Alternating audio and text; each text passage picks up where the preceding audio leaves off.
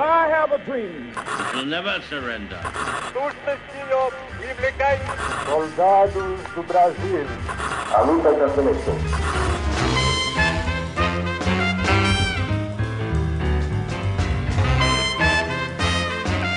Salve ouvintes do História FM, bem-vindos a mais um episódio do podcast do Leitura Obrigatória. Eu sou Iclis Rodrigues e hoje vamos falar sobre fazer filmes históricos no Brasil, mais precisamente sobre o filme A Estrada 47. E para falar sobre esse assunto, eu chamei a melhor pessoa que eu poderia chamar para falar sobre esse filme, que é o diretor Vicente Ferraz. Então, eu passo a palavra para o Vicente se apresentar para vocês. Boa noite, boa noite aos ouvintes. Para mim é um prazer muito grande. É, meu nome é Vicente Ferraz, sou cineasta e dirigi A Estrada 47, que é o filme que acho que a gente vai conversar hoje sobre ele, né? Um filme sobre a participação dos brasileiros na Segunda Guerra Mundial. E é isso aí.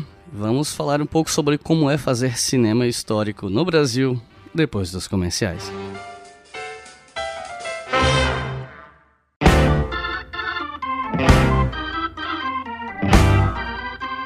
E eu quero mandar meu salve para os novos apoiadores do História FM, do Leitura Obriga História como um selo como um todo.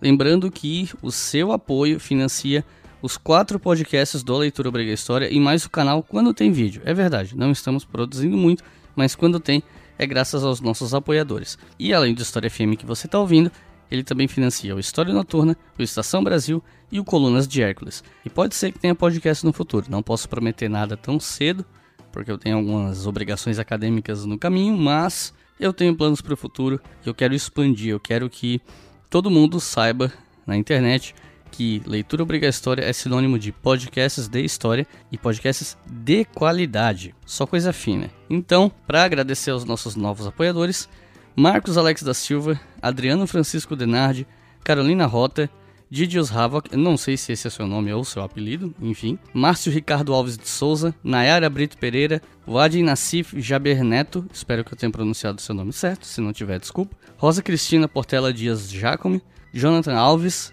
Clélio Lázaro de Melo Rocha, Harrison Rocha Teófilo, Vanessa Cândido da Costa e Patrícia Aparecida das Neves.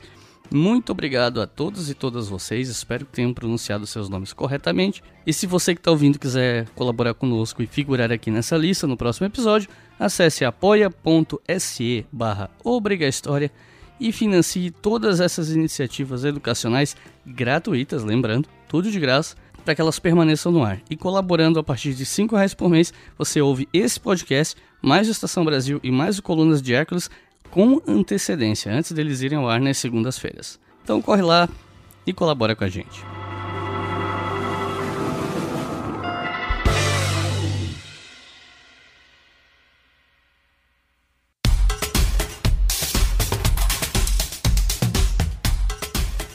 Para começar, eu acho que não tem outra pergunta para a gente começar, que é te perguntar sobre como você começou no cinema, o que é que te inspirou, onde você estudou, como estudou, a tua formação, tuas influências. Você poderia falar um pouquinho sobre isso? O cinema ele, ele chegou na minha vida muito cedo, né? Assim, acho que uma vontade assim desde criança, né? A minha geração é uma geração muito ligada à imagem, né? A princípio até pela própria televisão, né? E pela programação que tinha, os filmes que tinham naquela época, né? Que passavam na televisão. E depois, claro, com o próprio cinema mesmo, até meus vinte e poucos anos, cinema era uma coisa que você via na sala de cinema, né?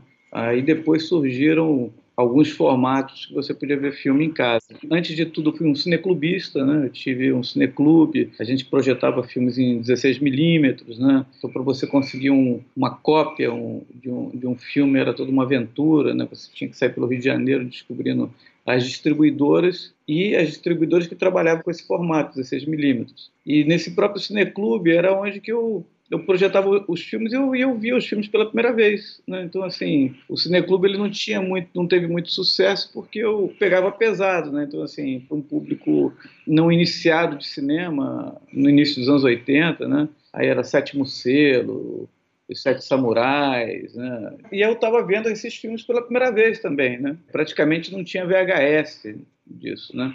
Eu fiz muito cinema amador, né? Eu consegui comprar uma câmerazinha de Super 8, então fiz vários filmes amadores. Entrei para a faculdade, fiz jornalismo na PUC do Rio de Janeiro e depois eu ganhei uma bolsa, né? Foi quando se criou a Escola de Cinema de San Antônio dos Banhos, em Cuba, né? Ou seja, eu sou da segunda geração dessa escola de cinema em Cuba, que foi toda uma aventura ter estudado em Cuba nos anos 80, né? Porque lá cruzavam, o mundo cruzava ali, né? Só lembrando que a escola de cinema ela foi fundada pelo Gabriel Garcia Marques, pelo escritor, né? Uma iniciativa dele junto com o governo cubano.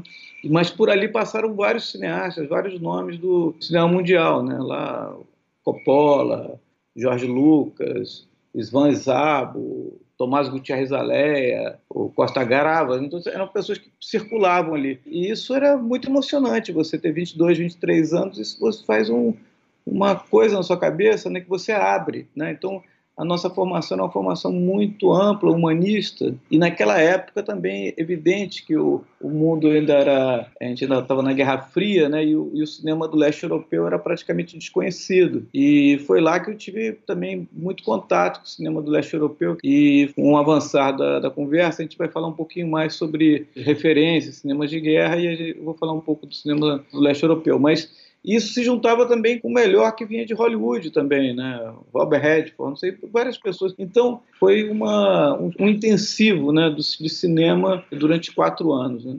E Aproveitando que você mencionou esse tempo em Cuba, né? Apesar de ter dirigido Estrada 47, ele não foi o teu primeiro filme, né? Inclusive, é até engraçado que eu anotei aqui, né, pra gente conversar sobre o teu primeiro filme e, bom, quem tá ouvindo não sabe, mas a gente tá conversando por Skype, por vídeo, e eu tô vendo o pôster do teu primeiro filme no fundo da imagem, né? O Mamute Siberiano. E eu queria que você falasse um pouco sobre esse filme, levando em consideração que eu não sei quantas pessoas que estão ouvindo conhecem o seu trabalho, e tal. Então, você pode falar um pouco sobre como foi fazer o teu primeiro filme, sobre o que ele se trata? Primeiro, assim, é, o que é importante as pessoas que estão ouvindo, que se interessam por cinema, eu vou fazer só um, um, um parêntese, né? Então, quando eu me formei, né, ou seja, eu achava que eu tinha uma formação muito sólida, né, assim, pronto para pilotar um, um jato de caça, né? E quando eu chego no Brasil, eu pego o período Collor. E por que eu falo do período Collor? Foi quando acabou o cinema e a minha geração foi a geração que começou a fazer seus filmes tardiamente. Eu falo isso porque o medo que eu tenho é que a gente está num momento terrível do cinema brasileiro, né? E por causa da política tacanha do atual governo, é quase como que eles chamam até de guerra cultural, né? E o, os artistas e os cineastas são vistos como pessoas nocivas. Né? O cinema se tornou uma atividade nociva e eu tenho medo da minha geração. Começou a filmar tardiamente, vamos terminar a carreira mais cedo. Então é terrível isso. Mas é, eu fiz vários filmes, curta-metragem, mas o primeiro longa-metragem que eu fiz é o, é o Soy Cuba, o Mamute Siberiano, que é um filme de 2005, que, para dizer a verdade, talvez seja um filme mais pessoal, né? Assim, me toca muito a minha história, talvez também com esse período que, que eu passei em Cuba, mas também com o próprio cinema. Então, para quem não viu o filme, logo depois da, da Revolução Cubana, toda a crise de outubro, bloqueio econômico, Cuba se aproximou da União Soviética e nesse pacote diplomático, estratégico da geopolítica, né, entre mísseis, ajuda econômica, é, material, a União Soviética decide fazer um, uma coprodução com Cuba, um filme que seria um grande manifesto contra o imperialismo americano, que se chama esse filme é, Soy Cuba, do grande diretor de cinema Mikhail Kalatozov. Então, os soviéticos vão para Cuba, passam dois anos filmando, que é um absurdo de tempo, gastam recursos assim altíssimos. Né? O filme ele não tem um preço, né? porque a quantidade de figurantes, os equipamentos que levaram. Então, era para ser um grande poema épico sobre a Revolução Cubana. Esse filme é exibido em Moscou, passa uma semana em Moscou. Os soviéticos não vê nenhum valor no filme, acho que é um dinheiro jogado fora. Os cubanos, eles, quando o filme se estreia em Havana, é muito mal recebido. Vem um filme com uma visão assim muito de fora, né? Um filme muito folclórico e o filme fica guardado. Passa 30 anos depois, esse filme é exibido num festival de cinema nos Estados Unidos, cria um impacto muito grande. Martin Scorsese e o Coppola ficam deslumbrados com o filme. O filme é relançado nos Estados Unidos, hoje em dia um dos grandes clássicos da história do cinema. Até uma cópia dele está lá nos arquivos dos clássicos americanos na, em Los Angeles. Só que essa história que eu estou contando para vocês é uma história que os próprios atores, técnicos, os cubanos, eles não sabiam. Então, o documentário é um pouco recontando essa história para os próprios cubanos, que se impressionam muito com a, essa notícia, e também é uma analogia com toda a história de Cuba nos últimos 30 anos, né? nos últimos 30 anos que eu falo da, da feitura do filme, né? ou seja, a história que vai de, do início da Revolução até 2004, 2005. E em 2007 você dirigiu Germano, que seria um curta dentro de um projeto maior chamado O Estado do Mundo. E sobre o que, que se trata esse curta? Para ser verdade, isso é um projeto de encomenda, é um filme que chama Estado do Mundo, que é um desses famosos filmes de episódios então, acho que foi a raiz do sucesso do Soy Cuba, porque o Soy Cuba foi para muitos festivais, teve no Santos, teve em Locarno, foi lançado em vários países. Então, a Fundação Galus Bacon, de Portugal, chamou seis diretores de seis países diferentes, né? diretores bem conhecidos, né? Pedro Costa, o Apchapong, o Arazi, a própria Chantal Ackerman, e para fazer cada um fazer um filme curta-metragem, né, sobre a sua percepção do que seria o estado do mundo, né. Então eu fiz um filme de ficção, né, sobre pescadores na Baía de Guanabara e a questão do petróleo. Assim, a ideia que eu tinha era fazer um filme assim quase neorrealista, né, sobre os pescadores na Baía de Guanabara e o problema da, da contaminação. E aí o filme se estreou no Festival de Cannes, né, foi distribuído em vários países. Aqui no Brasil, praticamente, o filme não foi distribuído. Passou na televisão, e, mas ele não foi distribuído, passou em festivais, mas não foi distribuído comercialmente. É, inclusive essa coisa da distribuição mais para frente eu quero tocar nesse assunto em relação ao Estrada 47, porque foi um negócio que me tocou a nível pessoal, digamos assim. Mas, enfim, Continuando, 2010 você dirigiu O Último Comandante junto com Isabel Martinez. E sobre o que se trata esse filme? Só aclarando que a Isabel Martinez é a produtora de todos esses filmes que a gente está falando, é minha sócia e parceira de vida durante muito tempo. É cineasta também. A Isabel ela nasceu na Costa Rica e cresceu na, na Nicarágua durante os anos da Revolução Sandinista. A Revolução Sandinista ela está completamente esquecida, né? Mas foi talvez ao último levante popular vitorioso, um caráter socialista uh, no mundo, uma, uma, revolução orgânica. Essa revolução ela durou 10 anos e teve um processo, que foi um processo de guerra civil, porque os Estados Unidos armou a contra-revolução a partir de Honduras, um pouco a partir da própria Costa Rica, mas principalmente de Honduras, e foi uma guerra que morreram 80 mil pessoas. E estava dentro de todo o contexto da América Central, onde tinha as guerras civis e, e as insurgências populares. Então, esse filme ele foi feito a partir de uma outra percepção, anos depois, que até dentro do, do próprio sandinismo, eu sei que é uma coisa que vai ser um pouco difícil para os espectadores brasileiros, mas é um tema até atual, que dentro do sandinismo houve uma traição dentro do sandinismo, ou seja, o líder da revolução sandinista, Daniel Ortega, hoje em dia presidente da, na, da Nicarágua, e faz um governo autoritário, messiânico, e tentando recuperar os valores daquela daquela epopeica e heróica revolução que tinha se acabado em 1991. Então, esse filme, O Último Comandante, é a história de um dos. A Revolução Sandinista teve nove comandantes. Então a gente criou um décimo comandante. O décimo comandante é um que abandonou a revolução, abandonou o materialismo histórico, os ideais igualitários. Quando ele viu que as coisas estavam apodrecendo e atravessou o rio, foi para a vizinha Costa Rica para realizar o grande sonho da sua vida, que era abrir um salão de bailes e ser professor de chachachá. Então o filme é um drama, uma comédia, né, melancólico e que vai contando de uma maneira bem humorada todo esse processo de uma revolução que se perdeu. Esse filme é um filme que foi feito na Costa Rica, em coprodução com a Nicarágua, e é um filme que circulou na América Central, foi exibido em TV nos Estados Unidos, em festivais no, na Europa, e eu acho que no Brasil foi exibido em festivais e foi exibido, acho que no Canal Brasil, se não me engano. Então é outro filme que também é pouco conhecido do público brasileiro. E por fim, antes do Estrada 47, você dirigiu o filme Arquitetos do Poder. E sobre o que se trata esse filme? O Arquitetos do Poder também é um filme que eu fui convidado. A Alessandra Alde, que é co-diretora, ela é uma cientista política e ela ah, o material de pesquisa dela são campanhas políticas. Em 2005, ela me convidou para fazer um documentário sobre campanhas políticas. Então, se a gente se lembrar, 2005, né, logo o início do governo Lula e também todo o processo esse do mensalão. E a gente estava em Brasília nesse momento, antes de isso se tornar um fato político assim de grande importância, a gente tinha que fazer um documentário muito acadêmico só que a gente tinha muitas entrevistas, então as entrevistas eram com quase todos os protagonistas desses acontecimentos e de vários partidos. E esse filme, esse filme ele foi decantado, né, no sentido que a gente começou a filmar em 2004, 2005 e a gente terminou em 2010. Então a gente foi acompanhando esse processo. Então é um filme que eu recomendo muito. Ah, ele foi exibido também em festivais, na TV e tudo, mas ele é muito usado na faculdades hoje em dia. Eu acho que é um filme que ele ele consegue fazer releituras, porque como ele vai acompanhando as campanhas políticas desde da eleição do Getúlio e termina com a eleição do Lula II, né, do segundo mandato, e você vê os personagens, e principalmente esses personagens que hoje em dia são protagonistas da, da política brasileira, como eles vão se transformando nesse período, né, principalmente esse período de 1990 para cá. Então o filme é muito detalhado em termos de materiais e entrevistas.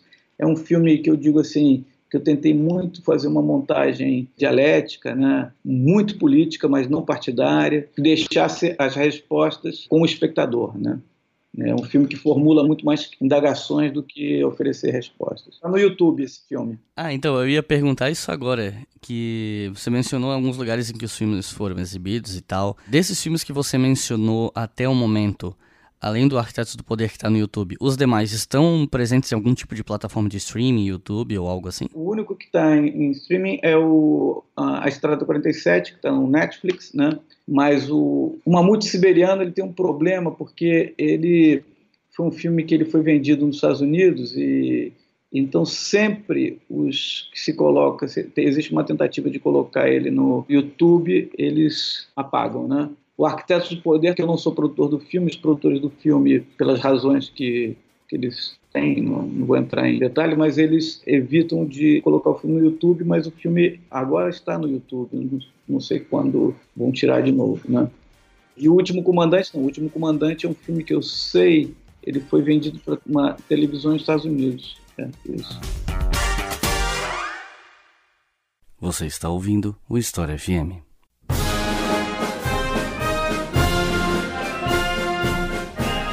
Bom, chegamos ao filme que é o protagonista do episódio de hoje, Estrada 47. Quando surgiu a ideia de fazer um filme relacionado à Força Expedicionária Brasileira? Eu li em algum lugar que a principal inspiração do roteiro teria sido o livro Mina R, do Roberto de Melo Souza. Essa informação procede? Vou responder primeiro a primeira pergunta, Sim. que depois eu vou te falar quais são as fontes. Né? A primeira pergunta é por que não fizeram outros filmes antes. Teve alguns filmes de ficção, se não me engano, um ou dois, dos anos 60, se não me engano, mas é um episódio tão marcante na história de qualquer país, né, principalmente uma guerra com a dimensão da Segunda Guerra Mundial, né, onde que o Brasil foi o único país da América Latina que mandou um contingente de soldados, né? Se eu não me engano, o outro país que mandou um grupo de pilotos foi o México mas assim um contingente significativo, né? Eram 25 mil, iam ser 100 mil soldados, mas acabaram indo 25 mil e com toda a história, né? Aí, aí eu vou um pouco para as fontes, né? Eu vou te falar assim, o Mina R realmente foi um livro fundamental, né? Porque ele é um livro muito bem escrito, tem literatura, tem drama, é a partir das vivências do autor. Agora tem dois livros aqui que eu vou citar que são tão importantes, ou que me, me fizeram entender o espírito da guerra. Né?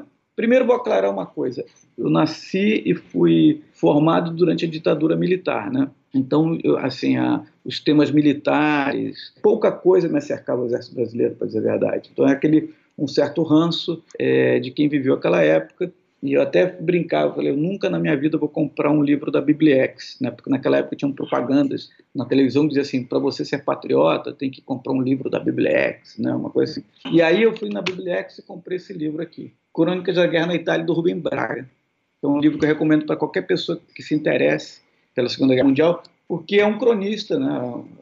É um capixaba, mas mais carioca do que capixaba, o grande cronista é, Rubem Braga foi correspondente de guerra. Então aqui tem várias crônicas que ele escreveu e essas crônicas elas são muito um retrato de vários momentos. São momentos que são muito dramáticos, trágicos e alguns que são completamente nonsense, outros engraçados, né? Então é a cara do Brasil, ou seja, o Brasil ele nessa guerra ele o soldado brasileiro ele mostrou muito a cara do povo brasileiro, né? Então nesses relatos e não só nesses relatos, né? Eu conversando com muitos ex-combatentes, é, lendo muitas cartas, fazendo uma imersão no passado, mas de uma maneira muito emotiva, eu fui entendendo a guerra. E tem um, outro livro, que esse sim é um livro que também foi muito importante para criar o, o, ambiente, a sensação, que é o Guerra em Surdina, do Boris Schneiderman. Para os ouvintes aí, os espectadores que talvez não conheçam Boris Schneiderman, ele é um ucraniano, era um ucraniano, que aos oito anos de idade, aos nove anos de idade, veio para o Brasil, entrou para a FEB na artilharia, se não me engano, foi um intelectual, foi o, é o maior tradutor, foi um, o grande tradutor do russo ao português, é o fundador da cátedra de russo na USP. Ele traduziu Dostoiévski, Tolstói, os grandes clássicos russos. Então ele era um intelectual, né? Então ele fez um, um livro que ele criou um personagem, um, um alter ego, né, para escrever esse Guerra em Surdina. E ele tem uma visão que é todas as pessoas que eu que eu conheço já estiveram em guerras, né? não só na, na Segunda Guerra Mundial, mas em outros conflitos. A guerra real, ela dizem né, que é muito diferente do que a gente vê em geral nas narrativas audiovisuais, do cinema, né, que é ação, ação, ação, ação. E quando uh, a guerra ela tem muitos hiatos, muitos silêncios, né? E, e talvez são nesses silêncios que o, o medo é, ele vai ele vai tomando conta da alma das pessoas, né? E essa falsa ideia né, de um heroísmo, de um martírio, uma... isso está distante da realidade, né? porque o medo é muito humano. E, além do mais, é o medo que te salva. Os relatos que eu tive de pessoas supostamente mais corajosas foram os que mais se arriscaram, os que morreram. Né? Assim, o medo ele, ele faz parte, é o que te protege. Né? O medo é diferente de covardia, que é outro, é outro sentimento. Só para complementar, no YouTube também está uma série que eu fiz para o canal Futura, que eu fiz uma, com, com ex-combatentes da Segunda Guerra Mundial. Está lá o do Boris Schneiderman, eu fiz uma entrevista com ele, um, tem um depoimento, um, são pequenos documentários. Tem com o seu Candim, que é um alagoano, que saiu do interior de Alagoas e praticamente passou aqui pela Vila Militar e foi para Herói de Monte Castelo. Ele teve na tomada de Monte Castelo, ele é uma figura muito conhecida para as pessoas que conhecem a Casa da FEB, os ex-combatentes, porque que é um senhor que já, a última vez que eu estive com ele, estava com mais de 90 anos, mas ele anda com uma quantidade de medalhas, porque são medalhas dadas pelo Exército Brasileiro, pelo Exército Americano, por outros exércitos aliados, porque ele é um verdadeiro herói e ele teve na tomada de Monte Castelo, mas é um herói como esses os heróis do, da Segunda Guerra Mundial que caíram no anonimato, né? E também não, não existe essa coisa do de você imaginar aquela figura de um Rambo brasileiro, de um, essa figura mitificada pelo cinema hegemônico. Né?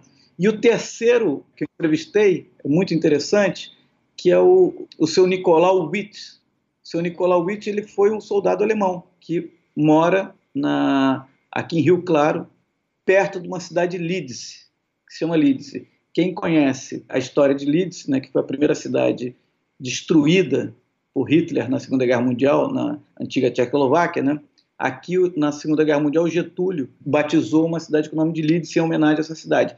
E lá eu encontrei esse velho soldado alemão, que era, tem uma história também fantástica, porque ele é filho de um, um pai nascido no Brasil, porque no ciclo da borracha uma família alemã foi para Manaus, o pai dele nasceu, e essa família migrou depois de, de volta para a Alemanha, ele é alemão e ele, ele foi da juventude hitlerista, né, é, como todos os, jovens naquela época, e ele foi mandado para a frente oriental, combater o Exército Vermelho. Ele conta que de 800 cavaleiros, que ele foi, foi era, era cavaleiro, voltaram 20. Então, com a Alemanha totalmente destruída, ele tinha que sair da Alemanha. Eu, é muito importante a gente saber a diferença entre um soldado da Wehrmacht e um nazista. Ele não era um nazista, nunca foi um nazista. Ele foi um jovem que foi mandado para a guerra. Ele entrou num navio brasileiro e veio para o Brasil. Hoje em dia, ele é um amante do, da, da cultura indígena, um antropólogo amador, tem uma reserva florestal lá no sítio dele. Então, isso tudo que eu estou falando está num desses episódios que eu fiz para o canal Futura. Então, se você vê os três personagens, dá para entender para quem viu o filme, de onde, como foi minha pesquisa. Porque esse, entre esse soldado alagoano, pequenininho, né, mas muito valente, que se tornou um herói de guerra. Esse alemão, um tremendo humanista, mas quando criança foi mandado para a guerra. E o, o, nosso amigo Boris Schneiderman, que consegue ter uma visão bastante racional, intelectual, existencial do que ele estava vivendo, porque isso aqui está no, no, Guerra na Sordina, que é um livro que eu recomendo a todos, porque independente de você gostar de guerra ou não, é um grande livro. Dizem, né, algumas pessoas, não arrisco dizer porque eu não sou um historiador, né, mas dizem que é o grande relato épico né, depois dos sertões né, brasileiro. Né? Depois dos sertões dizem que esse aqui é o grande livro. Né? É, realmente, parando para lembrar do filme, vendo essa descrição, fica bastante evidente essas influências no filme, de fato. E isso que você estava falando da, da guerra, né? Eu tenho estudado relatos de ex-combatentes e é meio que um consenso, né? Que é, é meio que um... quase que um ditado de que a guerra é um um grande período de tédio pontuado por momentos de terror, né? Exato, exatamente, perfeito. Essa definição. Se você quiser, depois eu te mando os links. São 13 minutos cada pequena entrevista dessas, né? Eles vão contando isso que a gente está conversando. Se tiver disponível, por favor, eu boto na descrição do episódio, todo mundo vai poder assistir. Claro, claro. Aí você pode colocar aí no seu, na sua página. Bom, uma coisa é ter uma ideia para fazer um filme. Outra coisa é colocar a ideia em prática, especialmente quando a ideia em questão é um filme que é uma produção cara de se fazer, especialmente quando envolve filmar fora do Brasil. Estou supondo, né?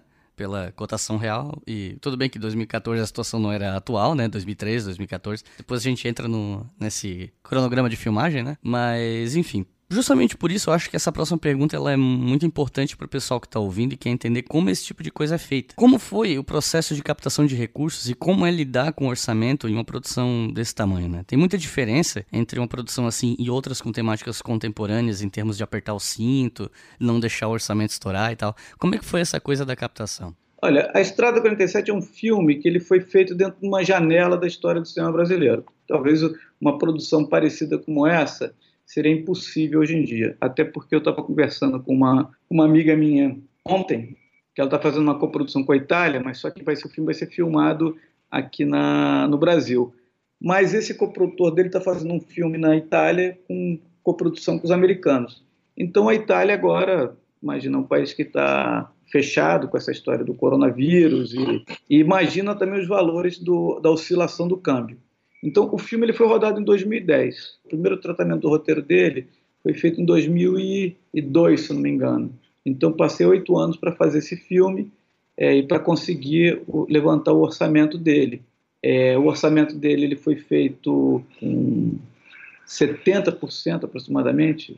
São números assim que eu, eu tenho que ser mais preciso, mas é o que vem na minha cabeça, 70% dos, através das leis de incentivo no Brasil e do Fundo Setorial do, setorial do Audiovisual, uma coprodução com a Itália e uma coprodução com Portugal. Essa época o país tinha uma estabilidade econômica, só lembrando, eu passava o dia todo, todos os dias eu ficava vendo a cotação do euro, porque o euro naquela época estava 2,30, as variações eram mais ou menos para cima ou para baixo.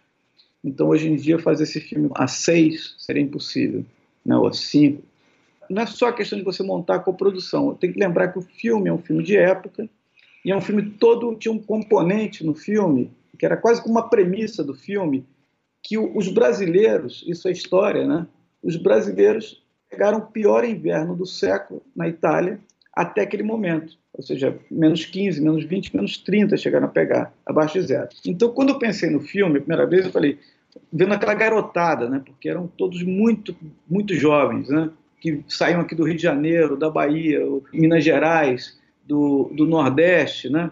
Então eu ficava imaginando, e eu, nessa época o mundo era muito maior do que é hoje em dia, ou seja, não, não, não, não tinha os meios de comunicação, não tinha é, internet, não tinha televisão, as pessoas não tinham uma ideia do que, que era a Europa. Então, imaginar que esses meninos, há quase é, há 80 anos atrás, saíram é, aqui do Brasil e foram parar no centro da Europa, ali do, do Ocidente, né? na Itália, no maior conflito da história, lutando contra a força armada mais potente, né? contra o regime mais cruel, pela causa mais justa, mas ao mesmo tempo de uma maneira muitas vezes inconsciente, né? porque eram muito jovens, a questão da informação, e pegar esse inverno. Então eu fiquei também fazendo uma viagem na cabeça dessas pessoas que foi uma verdadeira epopeia isso. E ao mesmo tempo essas pessoas foram, fizeram história com H maiúscula, com todas as dificuldades, com todas as limitações, voltaram para o Brasil e esse anonimato. Eu lembro, eu só quero deixar bem claro também que essa história, que é uma história de uma luta antifascista, né?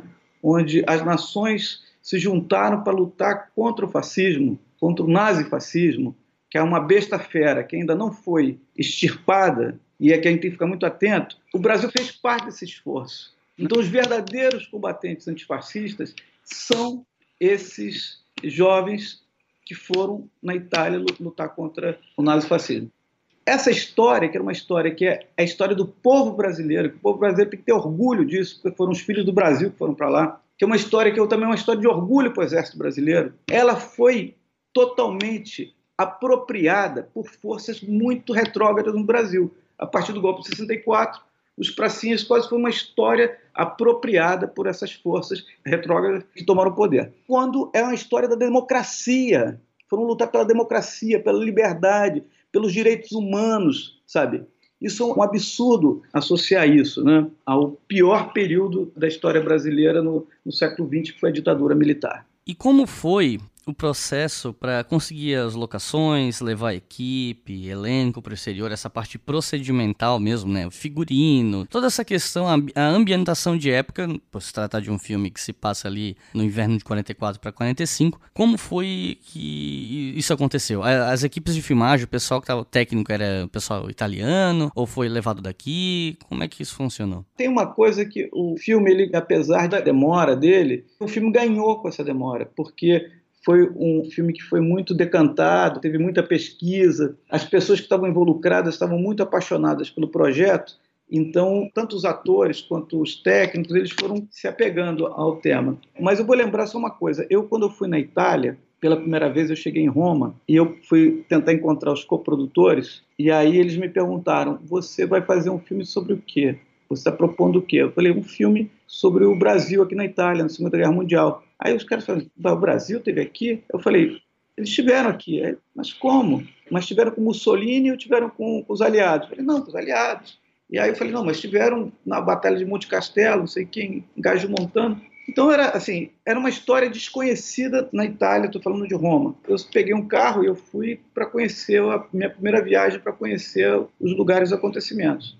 E quando eu chego em Gajo Montano, né, que é a cidade onde está o Monte Castelo, a cidade estava me esperando, uma cidade pequena, né, mas estava esperando com as crianças. Então, esse roteiro da FEB, o que é verdade, eu até recomendo para quem quiser fazer uma bela viagem pela Itália, é fazer essa viagem aí pela Toscana, Emília-Romana, que é o circuito da FEB, que é um lugar lindíssimo. Essas cidades onde os brasileiros passaram e foram os libertadores, são queridos até hoje. Então, uma maneira de tentar me explicar essa guerra na minha cabeça é que se a participação do Brasil ela foi decisiva ou não para a vitória dos aliados, e evidente que não foi decisiva, isso não importa. O que importa é que esses soldados brasileiros eles sofreram o mesmo que qualquer combatente na Segunda Guerra Mundial, ou seja, uma bala de metralhadora produzido na Alemanha é a mesma que atirou para o brasileiro ou atirou para o Exército Vermelho em Leningrado ou em Stalingrado ou em Omaha, matou um soldado americano. Ou seja, o medo, a morte, esses sentimentos e esses acontecimentos era qualquer soldado que estava ali. Então, esses soldados brasileiros, eles viveram a guerra e conseguiram ganhar a guerra. A guerra que eles fizeram, dentro das limitações do exército brasileiro, então, ao mesmo tempo que assim se comemora a tomada da Normandia, a libertação de Paris, você vai ali em Montese, por exemplo, Montese tem um grande historiador, mais que historiador, é um, um grande apaixonado pela história da, da FEB, que muitos febianos conhecem, que é o Giovanni Sula. Uma vez eu perguntei para ele, falei, Giovanni, por que você é tão apaixonado pela FEB? Né? Porque ele vem até aqui para o Brasil, tem sempre desfila. E... Ele falou, porque foi o Brasil que libertou minha cidade, meu país, né?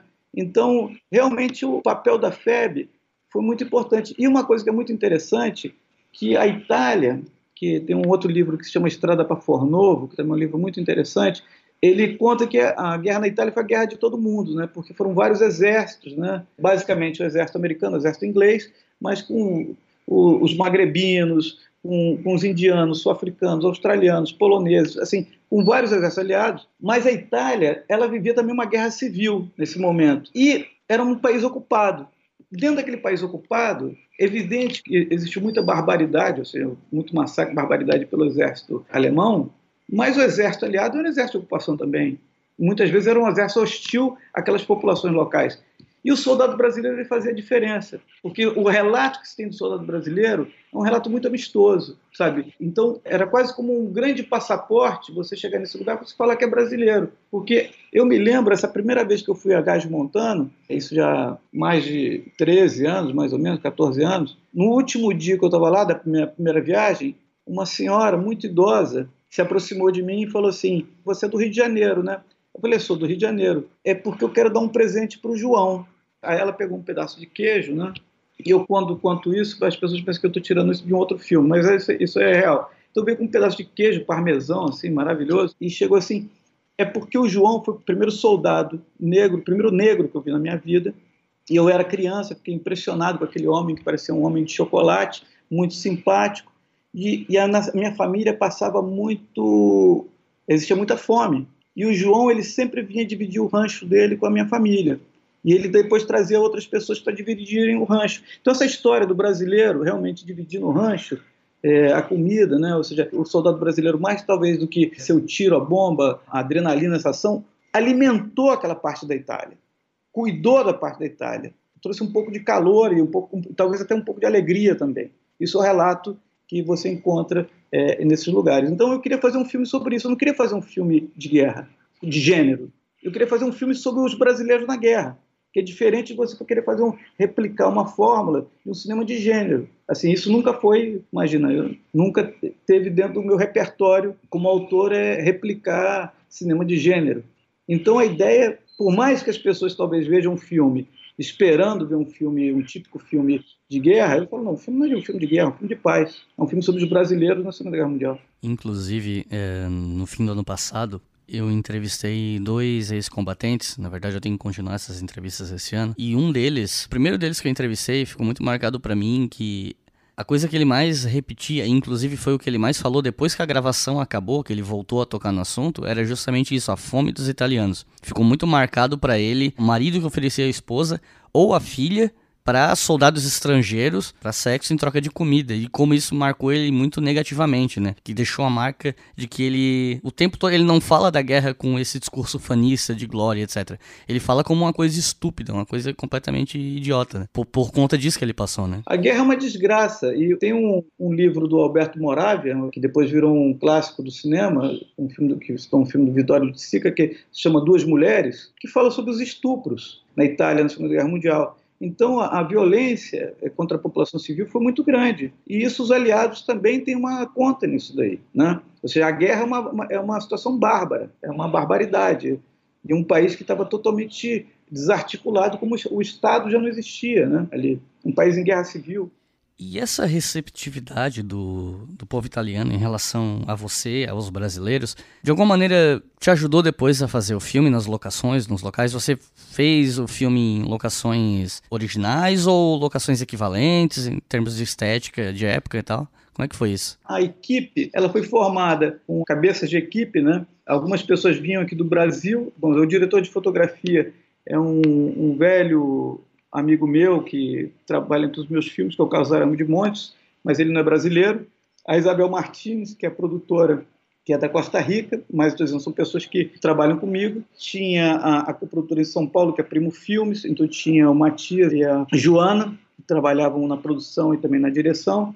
E fora isso, eram os italianos. E aí teve uma coisa muito interessante, que era inverno, e no inverno na Itália quase não se filma. Então era um dos poucos filmes que estavam acontecendo. Então eu pude contar com uma equipe que era o melhor do, do cinema italiano. Tinham duas pessoas que não tinham ganhado o Oscar no filme. E era a maquiagem e assim, não é que o filme ganhou, por exemplo, tinham duas pessoas que trabalharam na equipe, a Isabela Antico e o Enzo, que eram pessoas que tinham muitíssima experiência.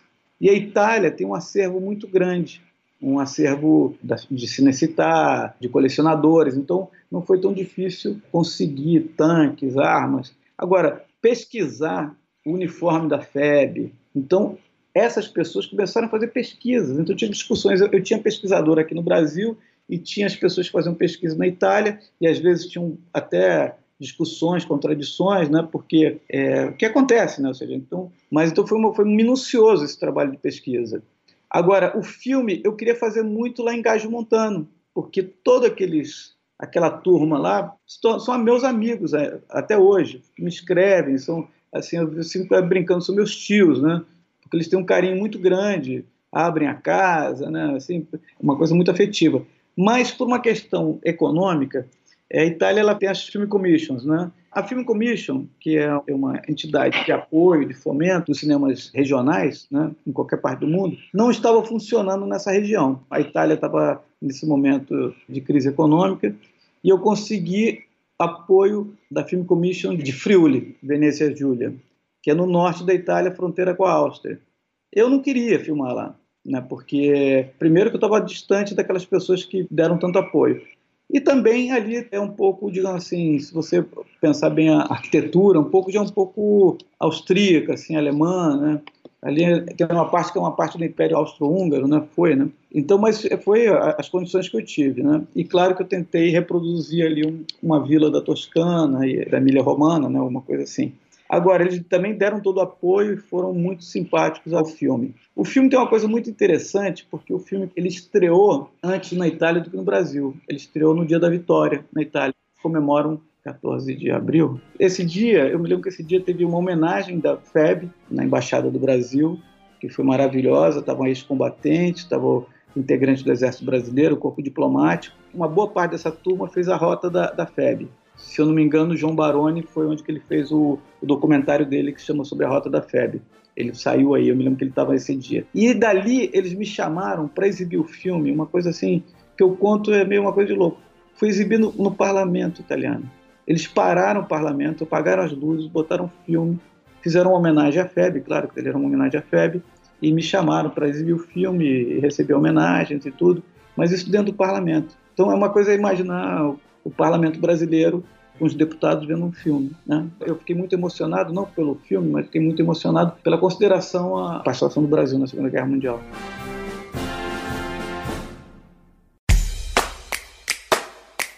A campanha do Leitura Obriga História, além de financiar o canal no YouTube, mantém esse e diversos outros podcasts de história no ar. A partir de R$ reais por mês você financia todos eles e a partir de R$ reais você pode ouvir a maioria deles com antecedência. Então acesse apoia.se barra Obriga História e colabore para manter todas essas iniciativas educacionais gratuitas no ar.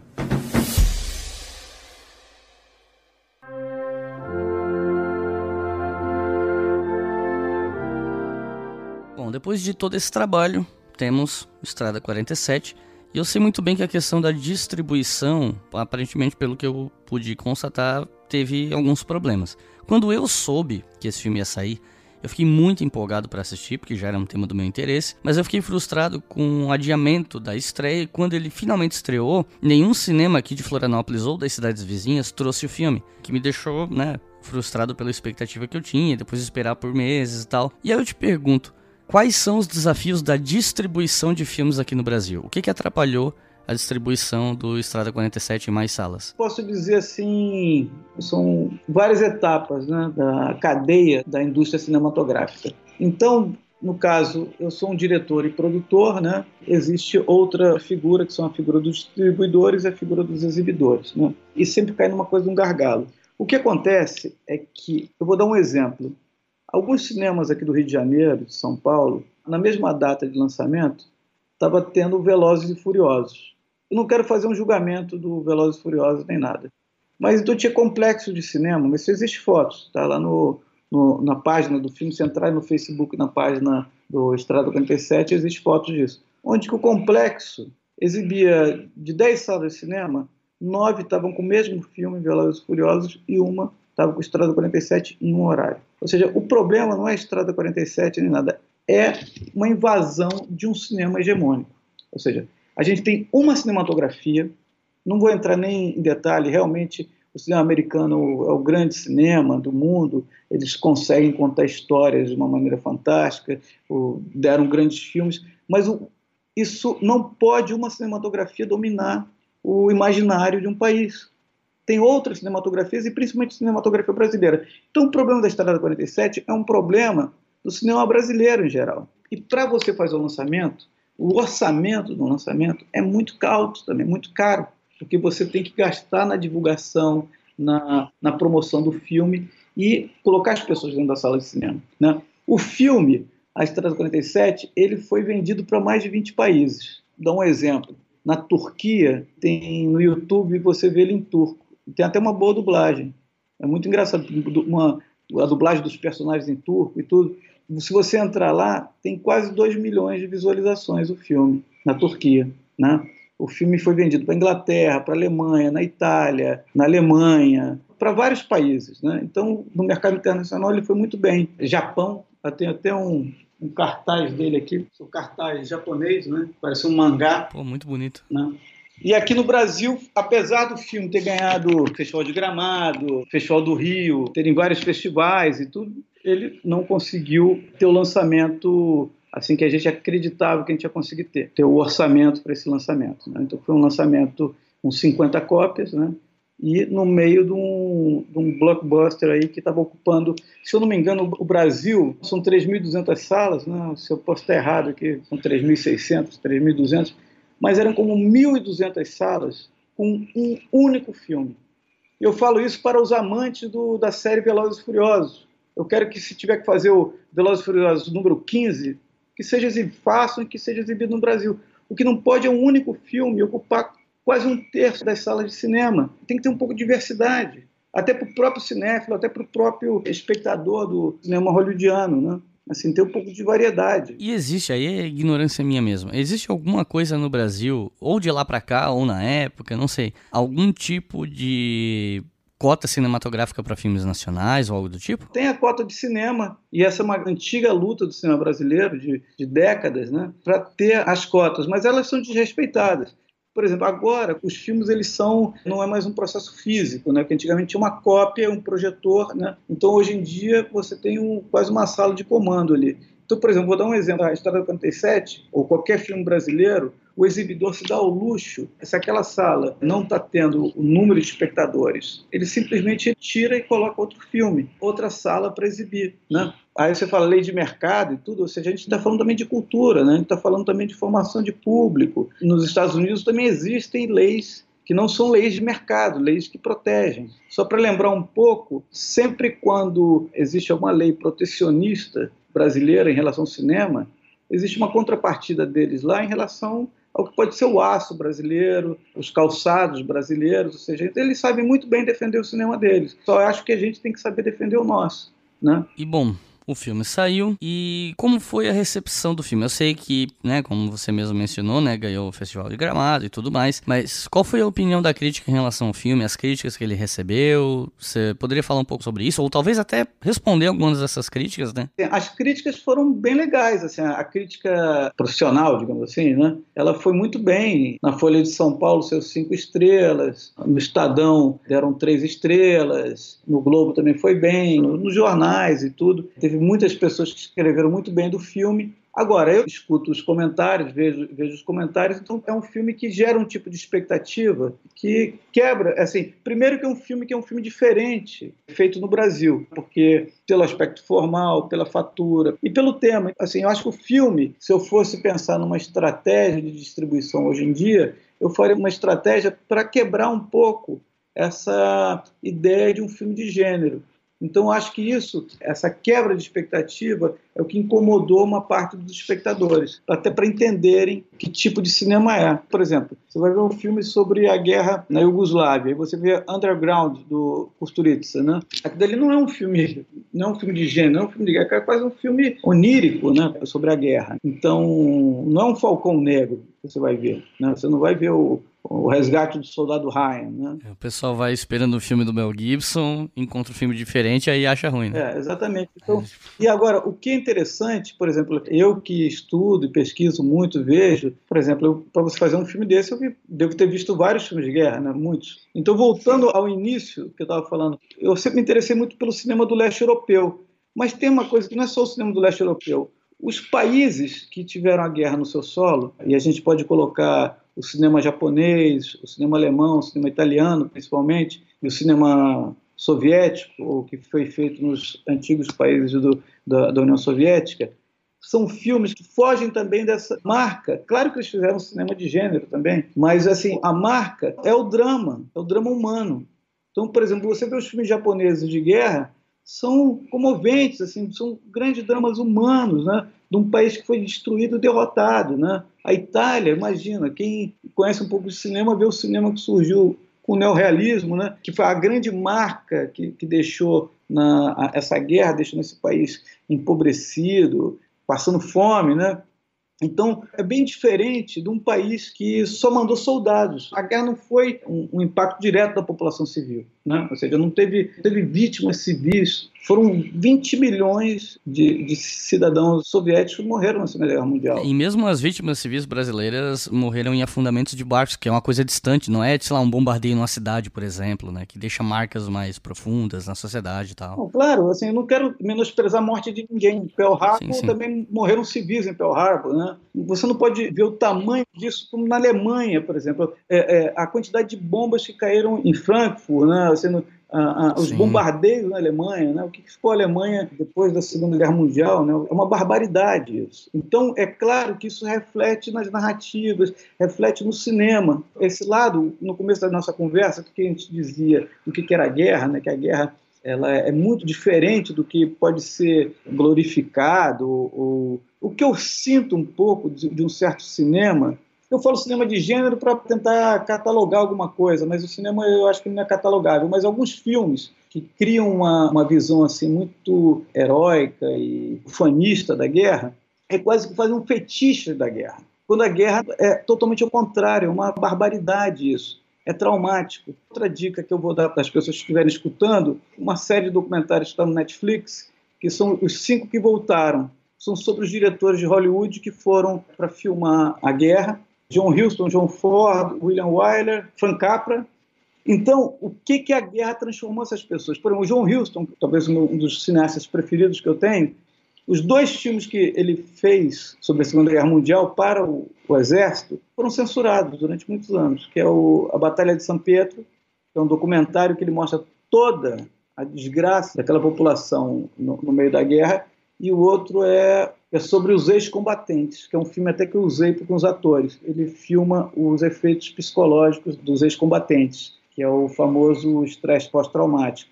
Então esse filme era tão forte e tão anti-fanista, né? Todos os filmes do John Ford, assim, sobre a guerra são muito pacifistas, né? Aquilo dali não foi aceito pelo departamento de propaganda. É, mas essa série é muito interessante para ver como esses grandes diretores a experiência da guerra no cinema deles. Então, como eles se transformaram. Então, muito interessante. A série é muito boa. Ela, a série é comentada por grandes diretores. Lá está tá o Coppola, está o Scorsese, está o Spielberg, né? cada um falando do seu cineasta afim, né? o Guilherme Del Toro.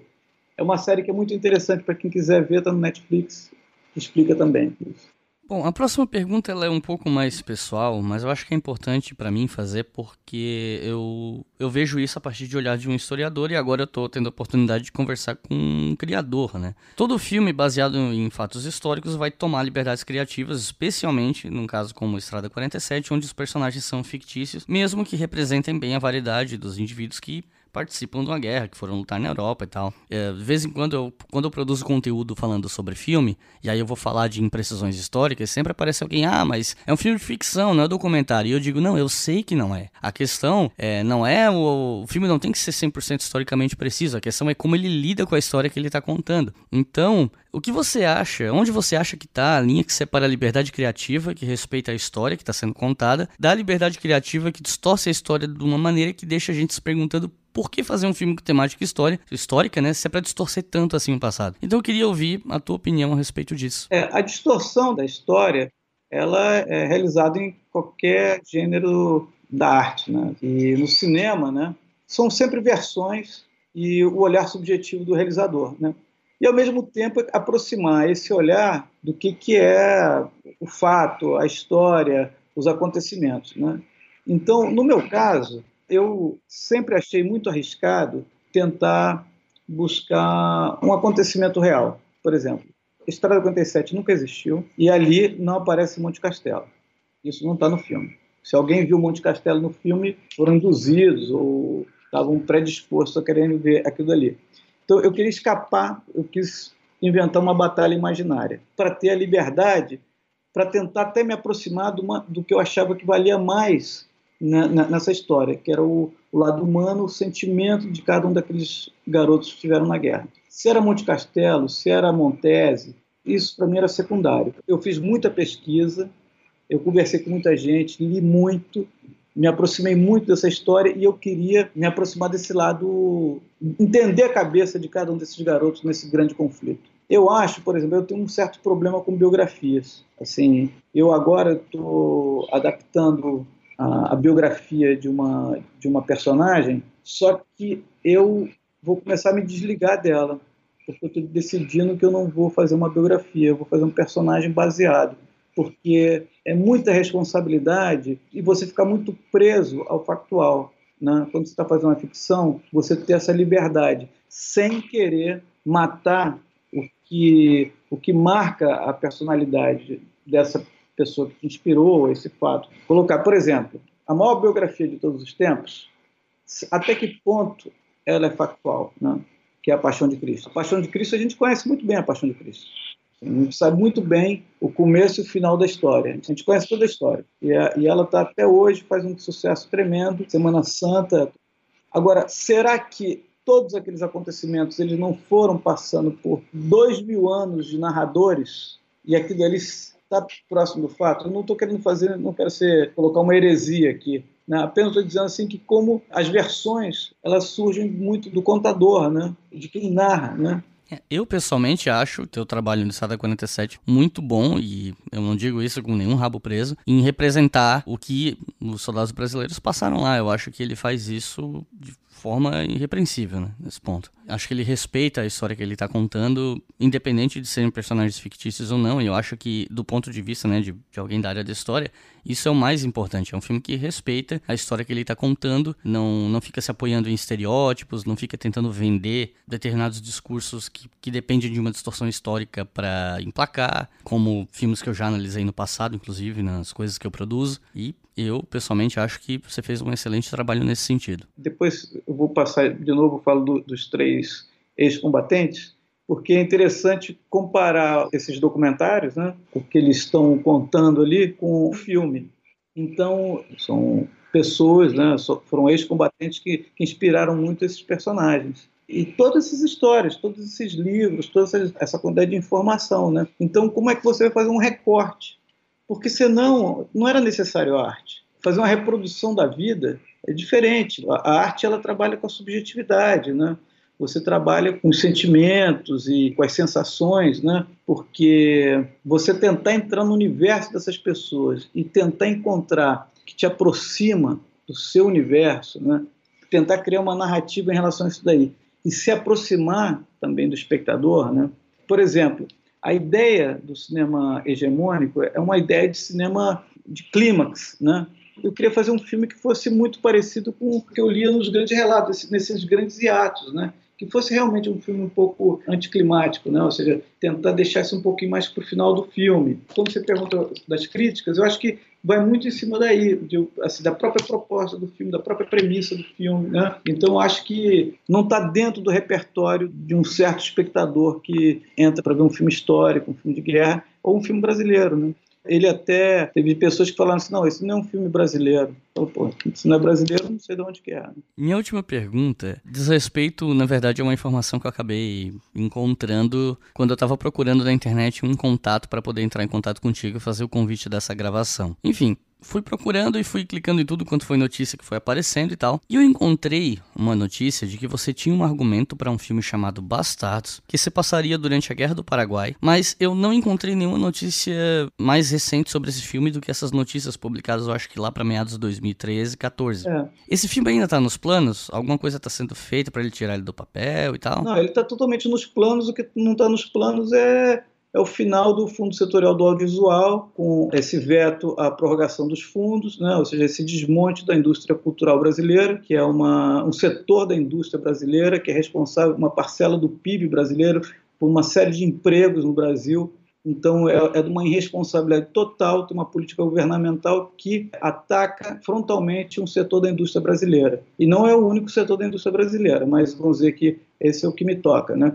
Então, é, a produção cinematográfica ela está paralisada no país e por isso que o projeto também está paralisado. Apesar de eu ganhei um, um edital para desenvolvimento do, do projeto, ou seja, o projeto ele existe, já tem roteiro, tudo de locação, orçamento, coprodutores internacionais interessados no projeto, né? Então o projeto ele estava assim, há três anos atrás, quatro anos atrás, ele estava quase na boca do canhão para entrar, para começar a entrar em pré-produção. Mas nesses últimos quatro anos, acho que teve um, um descarrilhamento aí do, da estrutura do audiovisual brasileiro. E o que é mais irônico é que, assim, eu não sei o quanto você acompanha redes sociais e tal, mas algumas semanas, meses, não lembro exatamente quando foi, o Twitter do ministro da Justiça, do Sérgio Moro, postou uma foto de um expedicionário recebendo uma condecoração. E aí o tweet dele falava alguma coisa sobre heroísmo na FEB e tal. E aí ele falava do tipo, ele falava alguma frase, algo parecido com, ah, produza um filme sobre nossos heróis, não sei o que. E aí eu fiquei me perguntando, com que verba? o, o, governo do qual você faz parte está desmontando o cinema nacional. Como é que você vem no Twitter pedir para fazer filme? Com que dinheiro? Quem é que vai pagar isso aí? Olha, é, escutar o, o, o, juiz Sérgio Moro, ministro Sérgio Moro, falar de cultura, para mim é a mesma coisa do que alguém falar de qualquer coisa que não entende. Né? Ou seja, eu acho que não é, não é a área dele, ele, ele desconhece, ele até no, num programa de televisão foram perguntar os livros que ele tinha lido, ele não sabia nem dizer foram os últimos livros que leu, acho que ele é um, uma pessoa que não é muito atenta à, à produção cultural.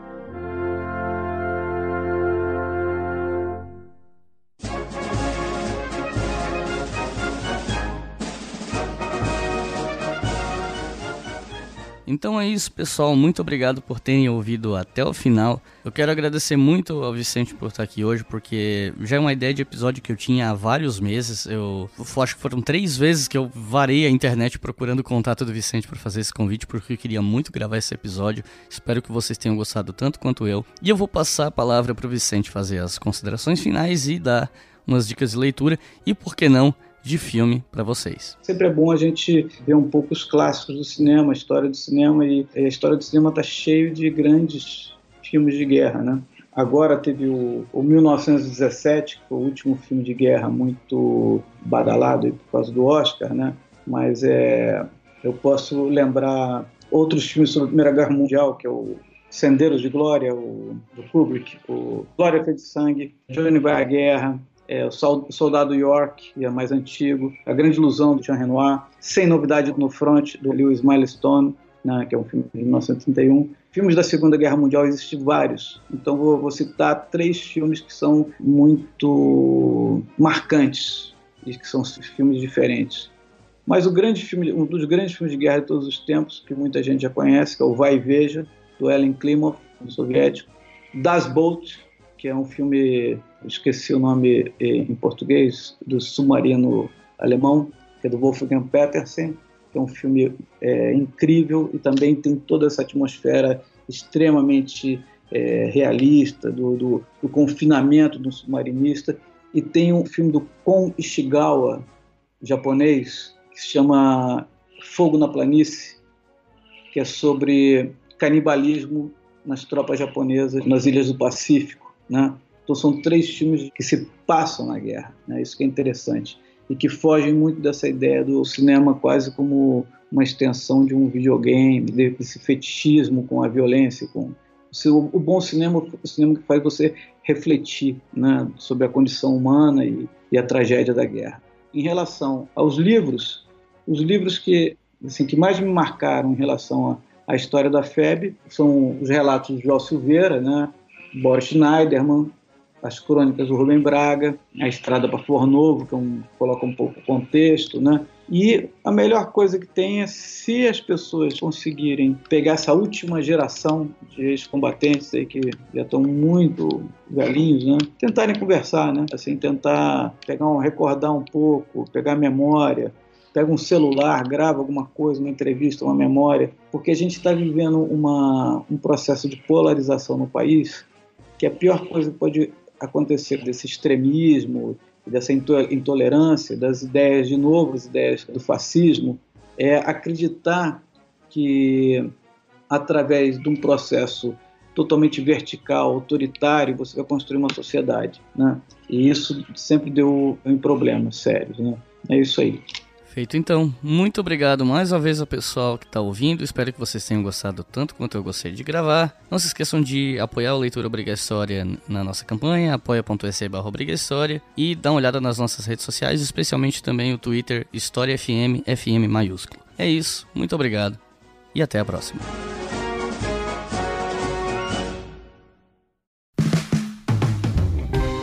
Este podcast foi financiado por nossos colaboradores no Apoia-se. Acesse apoia.se barra e contribua para manter este projeto educacional gratuito no ar.